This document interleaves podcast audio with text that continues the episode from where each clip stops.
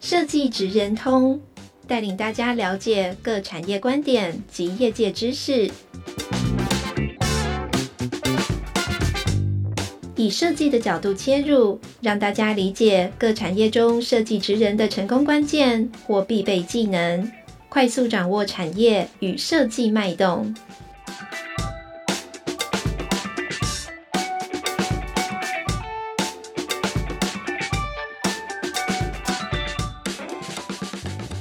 各位听众，大家好，欢迎来到设计职人通 Podcast 频道。我是台湾设计研究院国际发展组洪明正。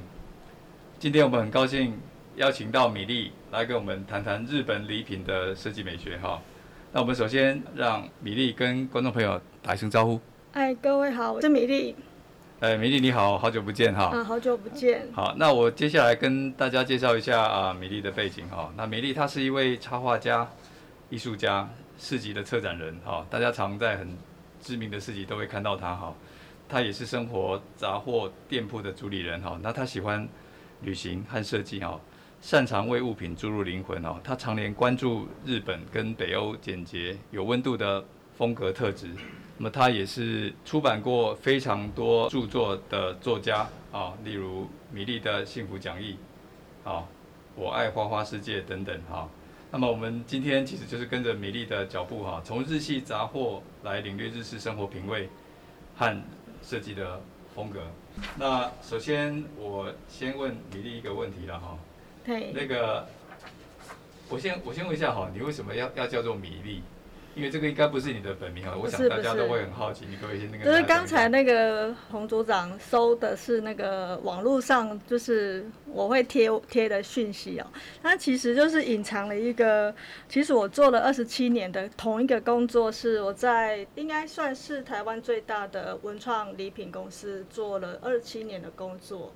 然后我是从一个小小小的设计的美工进去，然后一直做到。开发处的总监跟处长退休的，那我会叫这个名字，是因为当年 三十年前进去的时候，呃，前辈们都说，那个我们设计师都要自己的英文名字，因为我们做出去的产品啊，上面都要 design by 谁，那你总不会写一个本名很奇怪，所以我就挑了一个 Milly 这样子，然后自己就把它翻成，哎，觉得觉得很帅，就把它翻成米莉这样子。哦，原来是这样，我认识你那么久，对，终于在这个频道 揭开这个谜题哈。好，那因为你的工作经验非常丰富哈，那是什么时候开始接触到日本设计跟日本杂货的？那就是从一九八九年到现在，很多小孩子都还没那个，现在可能一九八九年才出生的还蛮多的。我一九八九年就开始工作了，这个访谈可能蛮适合给。给学生听，就是说我当时选择工作，我是不得不选择工作，因为家庭的家庭的收入需要。那可是我在选工作以前也没有什么一零四嘛，就是在学校的那个布告栏上面圈选说你到底要干嘛。但是我就会去 search 说，即使在一个资讯那么那么那么低量的的时候，我去 search 说，哎，有一间叫知音的，叫他以前叫知音卡片，他是台湾唯一做。创就是原创 IP，现在叫 IP，以前就是画那种可爱的小图案，它跟其他的公司不太一样，所以我就是去应征这间公司，而且我还应征了到第四次，人家觉得我太烦了，不然啊，不然你进来试用这样子 才进去的，就是一直锲而不舍，我就是要想进去这家公司看看，说为什么他们做 IP 做的那么好，然后在那个年代。然后，呃，为什么他们？其实我以前也是很用功念书的，可能也是，呃，全校前三名毕业的。可是他们都不要我，为什么他们不要我？到最后说，哎，要要了我进去这个公司。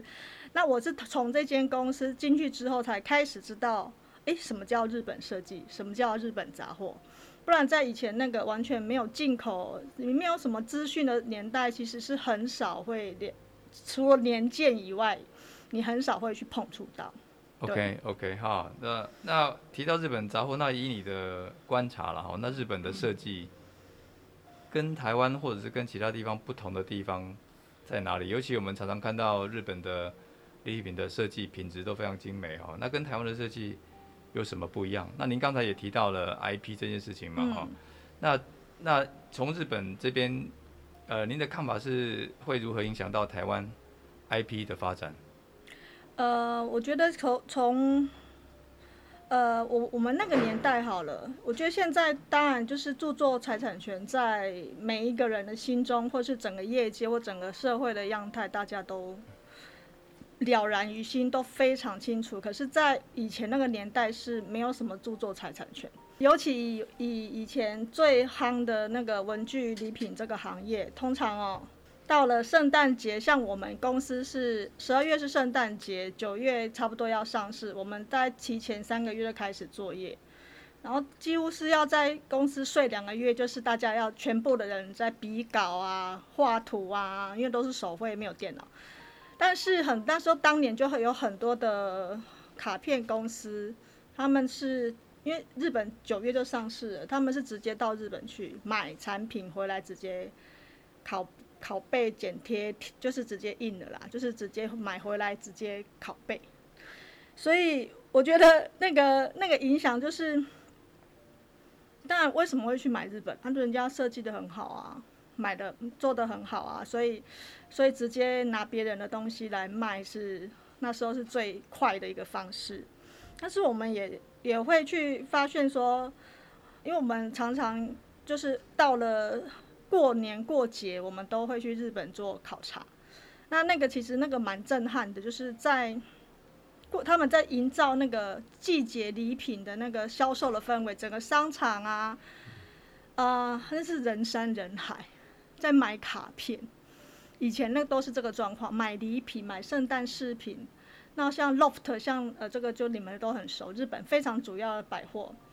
那 LOFT 就是可以这样往在地下一楼就是文具部嘛，然后大家都会这样，就是全部人就是会在那边看那个整个状况，然后去看。我们当然就是当然做设计最主要，但一定要观察设计，就是为什么那么多人喜欢这个，那么多人喜欢呃那个，然后要去从里面去分析说啊，我们明年要做什么？去当年最近当然只有日本嘛，也真的只有日本。去是最最快的，它所以日本是变成台湾在设计礼品最容易或者获得资源的地方，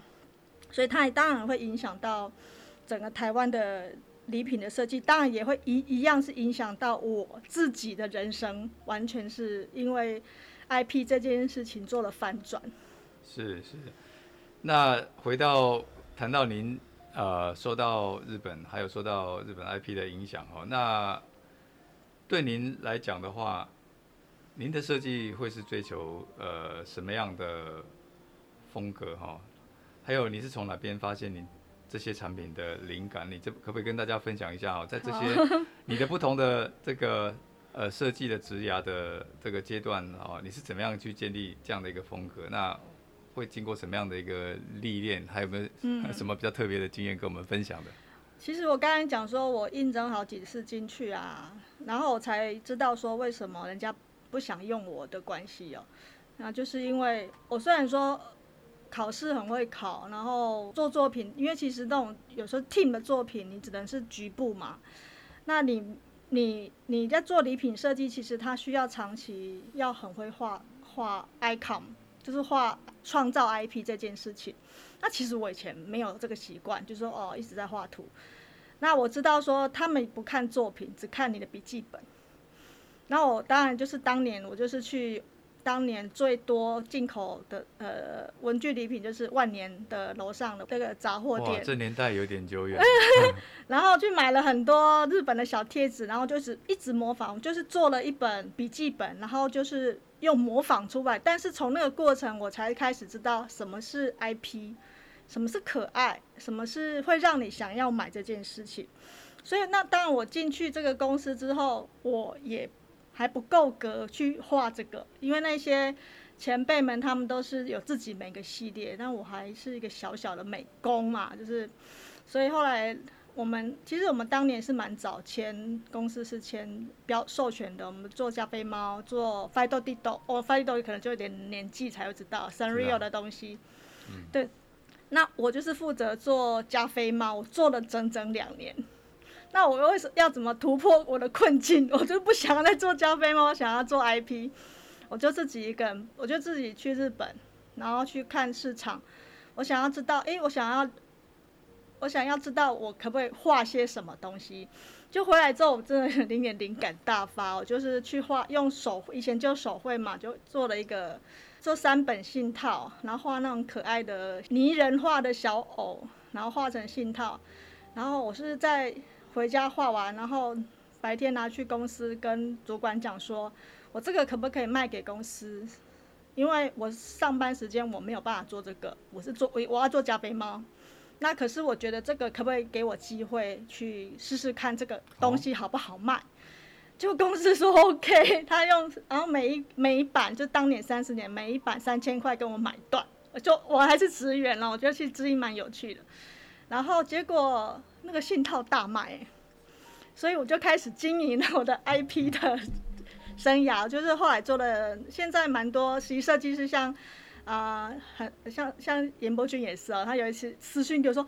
中介，我就你知道，我小时候都是买这个，而且我都不止买一个，我都要买很多个。我就做了一个小淘机系列，现在其实很多设计师小时候都有用过的产品，这样子。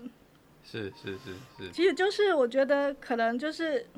你喜欢什么东西，不一定要被困在这个里面。包括整个上班，虽然说我是在上班，我可是我想会去写书，我想要去开店。”我觉得那个只只要你有能力，以前没有叫跨界什么什么什么斜杠，没有这个名词。可是心理驱使你想要做，你就可以去做。只要你没有影响到我的工作，自自自己的工作，这样就可以了。那事实上，其实以我以公司在公司的成长的曲线，我是没有影响到我们公司的业绩的。所以美丽是很早就展开她的斜杠人生哈。那我也听说你曾经在日本有工作过一段期间嘛？嗯，那你可不可以谈谈一下你在日本工作的时候有没有碰到呃什么样的，譬如说文化冲击啊，哈，会不会有比较呃遇到撞墙期啊、瓶颈的时候啊？那那这些经历对你后来的职业生涯的发展有什么样的一个影响？来跟大家做一个分享。其实可能大家都不知道，在我以前。可能大家应该很少人知道，就是因为知音知音，哦，现在叫知音文创了，它其实是承接了全世界各大文具礼品的 OEM 跟 ODM，所以自然我们有蛮多非常重要的日本客户，能够很让人家很熟，就是 Sanrio 嘛，Sanrio 的卡片，几乎所有的立体卡片全部都是我们做的。我们帮他制作，然后后来甚至我们帮 ODM，我们把我们设计的东西卖给他，这个是一个过程啦。那说到文化冲击，其实我觉得日本啊，其实反倒是是是真的比较没有，其实比较冲击应该是美国跟欧洲是比较多的。但日本，我觉得我们以前就是公司有一个非常非常清楚的政策。方向，如果你没有先跟日本人做上了长久的生意，你不要想说你要去跟美国人做生意，或是说你要去跟欧洲人做生意，因为日本人是很忠诚的，他不会因为你一些，他可能不会因为你价格别人多了一点点，他马上跳掉，他会去跟你长期合作，然后会了解你。他比较呃，但是他了解你之前，你必须要花很长时间跟他建立忠诚度这件事情，要非常非常的嗯了解他们的作业习性。那我跟啊、日日本的设计师 team，我们常常我们其实其实后来其实还甚至啊日本还有一间非常有名的做传统纸制品叫 Midori，然后老师那个组长也知道，他在台湾其实。也蛮蛮有名的哈，那其实他们有个系列是美术馆系列，是由我们来开发的，我们跟他一起合作开发的，那个也是从很很从一点点小小的东西开始，慢慢慢到他很信任我们，所以我们彼此可能在设计总监之前，我们会他来台湾，我们去日本，我们一起共同协作一个系列的东西。那我在日本人的身上学习是他们。真的看稿子，或是看任何样品细腻到我觉得很像是解剖学，我所认为是解剖学。那个东西这样慢慢拆开来，一个一个看，而且我们都是大部分都做比较是 handmade 的东西，那个材质啊、摸啊，然后这个花瓣刀应该怎么进啊，就是我觉得蛮多工艺上面的讨材质跟工艺上的讨论。已经到达职人的这种哦，对，我觉得我觉得是哎，就是他们真的龟毛到一个很爆，那我也觉觉得从这上面可以学习到很多，在日本人的工作态度，我们只要学习工作态度就好。其实我们面对只是工作态度，并不是去那边生活嘛。对，好，那日本的设计产业发展的比较早，哦，那发展的也。程度也比较广哦。那以以你在日本的接触到这么多的，不管是人哦，还是公司哦，还是商品，那你可不可以分享一下，就日本受欢迎的品牌或商品，他们具备的特质大概是怎么样？嗯，我我可以分类，就是有几种不同的现象。比如说，如果你仔细去看 Sanrio 的产品哦。哦，我甚至可以分享说，我们有一次去开会的时候，是我们在做我们的自有品牌要到日本贩售，要挂 Sanrio 的 brand 去贩售的时候，我们在一个小很小的那个，也像大大比这个大不了太多，这张桌子，然后很乱，这样 东西塞得满满都是文件。然后那时候，那那时候就给背板上面又贴了啊，好多了，好多好多可可爱的小图案。然后我就说，问说，哎，这个。这个图案在干嘛？然后他们说我们在社内挑稿，然后后来就是上面有个角落有个小图案，就是后来大家很熟知的蛋黄哥，就是在社内挑稿里面 所挑出来的。那我讲这个 IP 这种，就是你发就是可以，其实日本有不同公司不同的操作，可是如果以我自己接触的是他们。通常如果是推出新一季的东西、啊，他们是用季来算，他们不会一直持续、持续、持续说啊这个东西很好卖，我一直在版。没有，他们是这一季可能是以前像 Hello Kitty 好了，它是后面可能夏天就有哦，我穿呃穿成夏季，然后有什么朱槿花什么的，可能扶桑什么的，它那个季节卖完就卖完了。它的量就控制在那里，它不会无限期哦一直在摆，一直在摆，因为它会一直一直推出新的，让你有那个收集，一直不断不断的收集。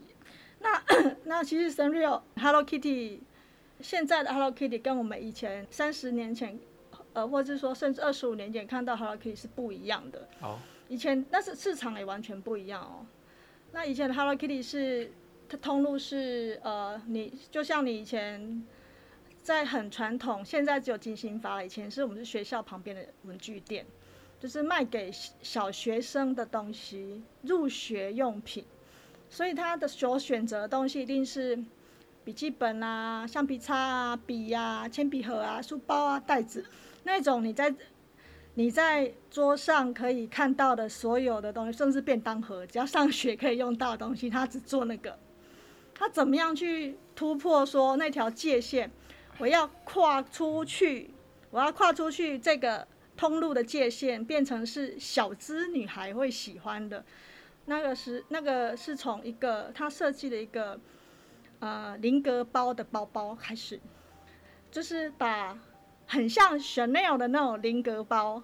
然后做成粉色，然后上面弄了一个皮质的 Hello Kitty。哎，结果那个产品开始变成上班女生也会喜欢，所以她开始跨跨出去了。哦，我原来我其实拥有少女心的。以前小时候我用的是呃儿童版的，就是小学生的 Hello Kitty。可是我长大了，我到现在可能到四五十岁，还是很多人有少女心啊，我想要那种很 bling bling 的的东西。所以现在其实 IP 不一定它的界限是族群，只有在。一个地区，可是看你做什么产品，产品还蛮重要，定位还蛮重要。对，我记得好像他也跟麦当劳啊，啊跟那些玩具市场做合作。哦、麦当劳那个时期算是他已经开始红了。那我也曾经跟人家开玩笑，我们以前是，我们也是买 Sanrio 的版权，然后再做卡片，做我们那时候是做那种超级大的那种，很大张，可能就是大概 A 三比 A 三还要大的卡片。然后大家都说啊，做这个卡片不能纪念，做这个什么大家干嘛？他卖的还超级好，那时候都说印卡片像在印钞票，因为你印出去的都是钱。那为什么卖那么好？因为那时候就是像你像洪组长说的，因为麦那时候因为麦当劳的关系，Hello Kitty 在台湾超红的。对。那所以呢，很多人买那个东西不是为了要寄耶，他是要布置，像那个幼稚园就贴啊。因为你又不用，就是它有造型，对不对？就是可以做 deco，所以有的时候卡片这种东西，它不是除只有书写，就是你做那么大的，我我用用处其实，因为有人帮你定义出来，因为我是要买回去布置我房间的，我房间有一只 Hello Kitty 很大。对 对 对。就是像这样子。是是是是是，呃，那那呃，就那个。刚刚讲到一些那个呃日本受呃商品受欢迎的特质嘛，好，那现在如果是说呃回到日本杂货本身的品牌，你有没有什么你自己比较喜欢、比较可以推荐的品牌？嗯，或者是说你是喜欢什么样风格的日系杂货？我如果我很年轻的时候啊，我是很喜欢 F20 的，以前曾经在台湾也短暂的被代理过。其实他蛮他蛮可爱的，然后因为他有英伦风风情，其实日本有很多像这样子，把别人的文化来转译之后，然后渐渐就变成自己的，像很多可能很像北欧的，很像英国的，很像什么法国乡间的，他们常常会用这样的文化转译，然后后来真的就变成自己的。那 F20 呃 F20 其实就像讲，它是让你觉得。啊，我好像置身在英国的那种庄园，可是它又没有那么严肃，它是很甜美的。那所以我以前年轻的时候就是超超喜欢，所以去家去日本我都会去收集他们的那种印花图案的盘子啊那些。那是比较年轻的时候，那后来慢慢的越来越了解产品，越来越了解陶。然后又后来我写很多关于这个生活杂货的书，那后后来因为也开店的关系，这长期就可能十几二十年这样子累积，我现在会比较喜欢很标榜常青商品的，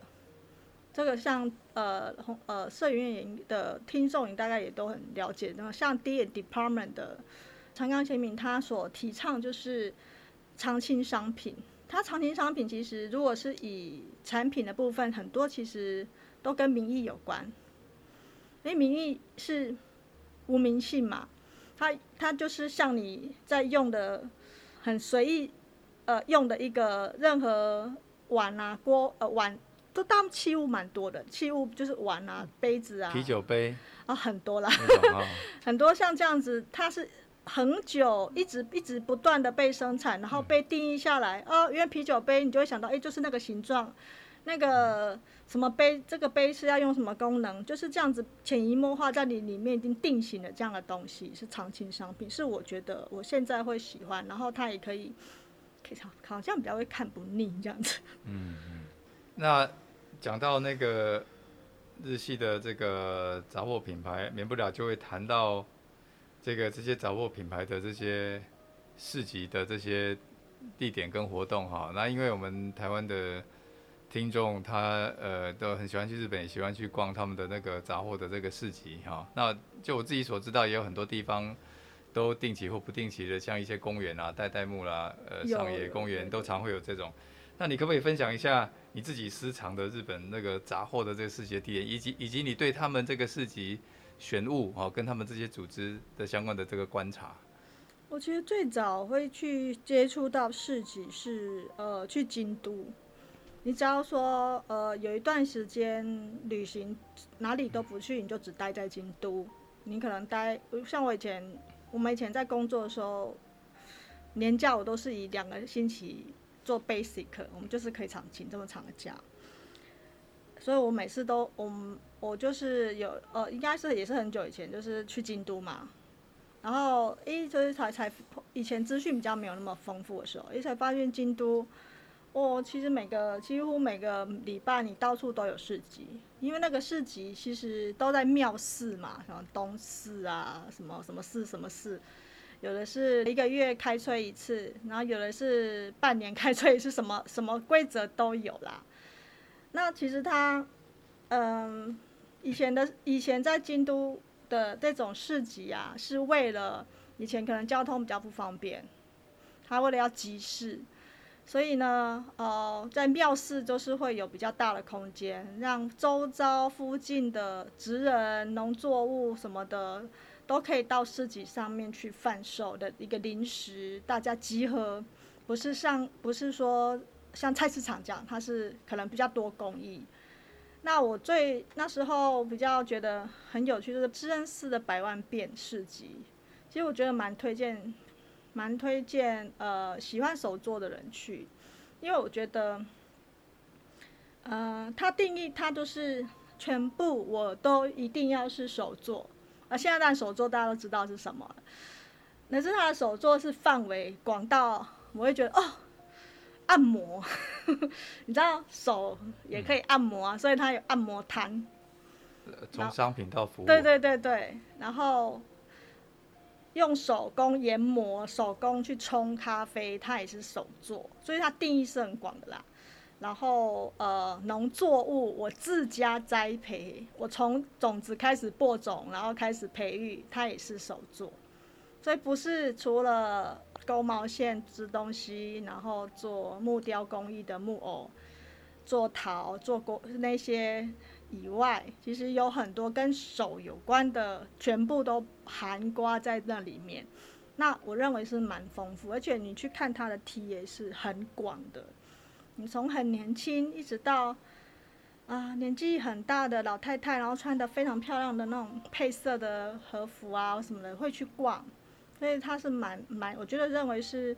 呃喜欢手作的可以去看看。但是我自己觉得影响我比较大，后来跟我做温室选品的时候，一个比较大的呃影响是，我去了松本的工艺节，就每年每年的五月的时候会在松本，他们会叫做五月的工艺，还是工艺的五月，一整个月都是活动。它有整个城市全部都变成公益活动，很像我们现在某某某某博览会啊那一种感觉啦，就是有点像。然后整个城市居民跟公益家都动起来。那呃，知道松本的历史人都知道说，它也是日本家具名义的，因为它那个靠近那个林木的原材料比较近，所以它很有名是松本的椅子。所以他每年都会用椅子作为主题，然后他在在每个呃那个五月的最后的那个周末啊，他都会有就是最高潮了，就是整个市街上会有 party，然后甚至他有一条小街，那条小街其实也是他算他是他的灵魂啊，因为当年的山谷龙二就是搬到松本才改变了这个，就是当年的三本三那个山谷龙搬到。松本的那一条小街上名字我忘记了，因为记不得。开了一间那个他的他的 shop，他不是每天开，因为他作品真的很少，而且进去都会秒杀。然后他又吸引了街川敏，也在同一条街上面开。那你知道，就是有了这两个超级大咖，就在那个那个山里面的小城，这个山里面的城市开店，会对这个城市的影响有多大？像我就是会那种三天就跑去，为了去市集就就是请了三天假就冲去哦，受不了，这好想去就会冲去，因为在街上会看到我第一次去，我我不是第一，我是以前几乎每年都去，就是街川民会在路上，现在是大师的街川民，就是以前是在路上，我们排队的时候他会请我们喝水，就是倒拿那个托盘 就说。喝水，因为我们都在排队，然后就哦，看到偶像这样，然后看到山谷龙二先生就在现场这样子。对，这个也是一个从呃街头变成大师的一个慢慢的一个。那、啊、当然，这个整个 leader 我觉得是跟山谷龙二先生非常的，他是那时候曾曾经当过主席那样子。那那个市集啊，我就想说后面那个市集其实，呃，它叫呃松本松本工艺工艺的市集，就直接它叫做就反正就直接是松本工艺市集，它是在一个超级超级大的公园，然后它每年的名单级都有更动，然后能够进去的人都不是泛泛之辈，都是非常厉当年应该是都是最。很红啊，最强的品牌，所以你在里面其实以我们在做选品的，就是一个好像一个大宝库，你就可以看是看到哦，我们做玻璃的雕塑，可以可以放 gallery 卖的那一种，就在就在摊位里面，然后可以放现就像那个呃有一些陶艺家是非常知名的，我们都一一件难求，他就在现场卖，就是在都在市集里面。所以我觉得那个是可以看到非常精彩、绝伦、工艺精湛的当代日本的作品，可以去松本工艺室。我们知道你本身也主办过很多非常精彩的市集，包括我们一起合办的那个台湾文博会的创意市集嘛，哈、嗯。那可能要怎么样的一个，譬如说选品啊，哈，选择这些品牌或者是设计师合作，这个这对这个市集的主理的。的这个灵魂人物啊，像你这样的话，一定是一个很大的一个挑战。对这个不同的事情，您会有什么样？以台湾的来讲，你有什么观察，或者是说要、嗯、要怎么样挑选好的东西，才能够让这个市集有它既有的功能，也会为那个这个地方带来带来繁荣哈。我知道我们的呃台湾现在市集这这些年轻人投入手作、哦、或者市集越来越多、嗯、越来越多嘛哈。如果以台北来讲，几乎每个礼拜都有。对，呃，松山、华山就不用讲了，北投车站那边都非常的、非常的热闹。那台中有范特喜、设计新村，高雄博尔特区，大概几乎遍地都是非常重视这种生活品味的这些年轻人了哈。那您对这些，呃，以您主办过那么多市集的呃经验跟角度来看看，我们台湾的这些呃品牌的市集会怎么发展？还有这些市集的发展，对于我们的未来的这些设计师投入这个工作，会有什么样的建议呢？嗯，我觉得这个这题蛮有趣的，就是工艺跟礼品当然越来越多，它渗入到我渗入到我们的生活才是，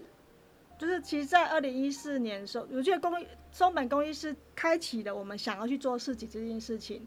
所以我们是从二零一四就自创，就大好清空嘛，就自己出钱自己去想要去做，然后因为我们都是设计师。所以我们想要用选的，选自己喜欢的，而且能够为自己品牌做投入的。那我觉得这是有点比较像策展型的邀请制。然后到现在其实我没有做过商业设计。那我觉得商业设计是也可以，现在也是一门生意。那我现在目前，因为我比较想喜欢做的，像设计师就是比较贪心呐，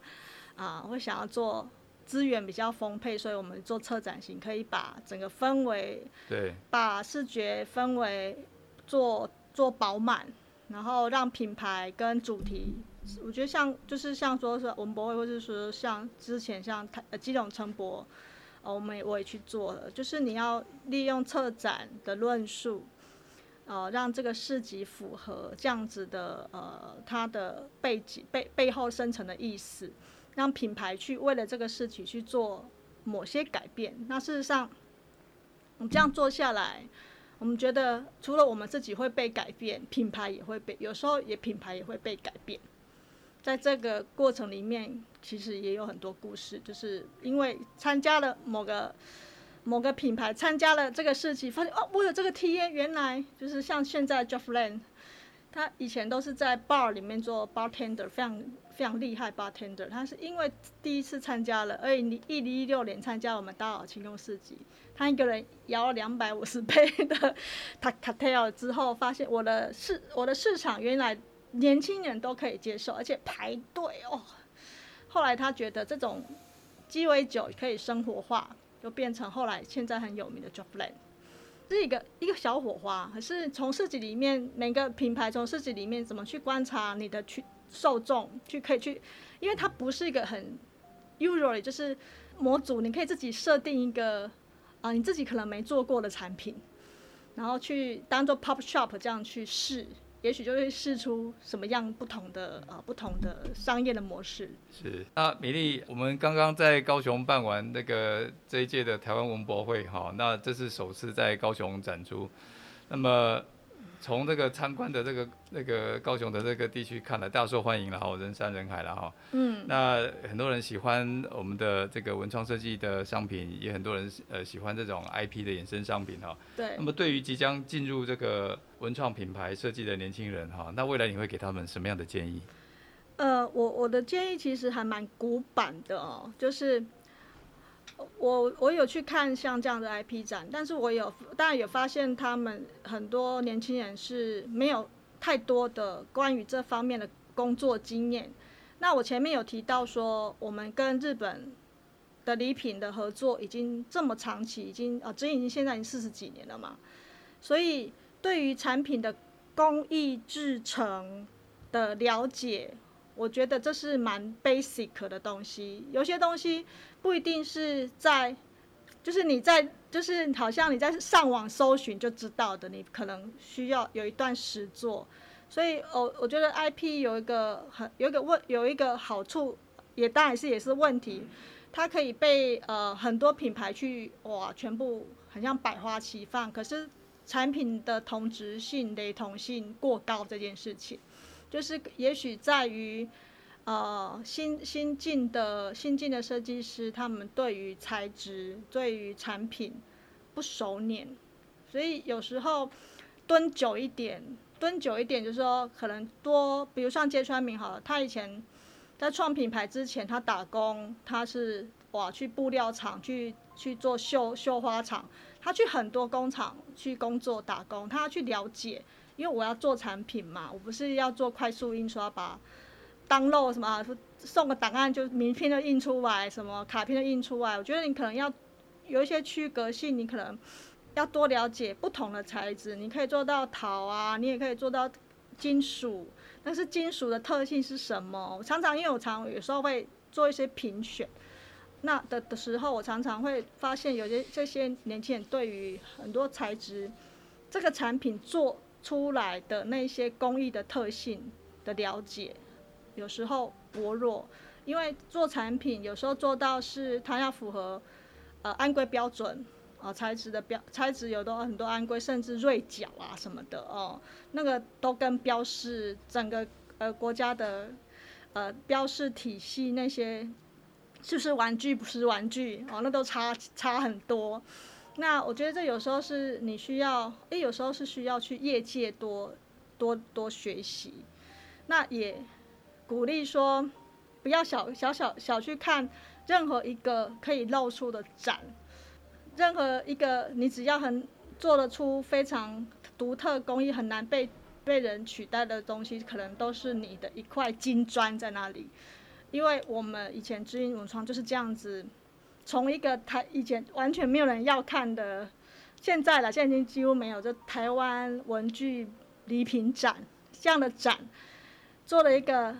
handmade 的贴纸，就是二十几年前做那种 handmade 的贴纸。然后后来这个贴纸放在一个角落里面，被一个巴尔台全美国最大的 scrapbook 的巴尔看到，认为这个东西有可能变成一个很畅销的东西。进而改变你现在所看到美国 scrapbook 就是手做的那种相簿。以前美国有一个非常非常大的市场是 scrapbooking，去改变他们后来整个市场的样态，直到现在，这很难说。就是你可能就是做了一个你觉得很自豪的东西，你就把它展示出来，就是参展。就这样。对，谢谢哈。就是米莉也是鼓励我们的年轻人哈，多看哦，多踏出去，多接触哦，那也一定会有一些意想不到的收获哈。除了丰富自己人生经验，也可能会带给你未来的创作哈，有更精进的这样的一个做法。OK，好，谢谢米粒今天的接受采采访，谢谢。谢谢。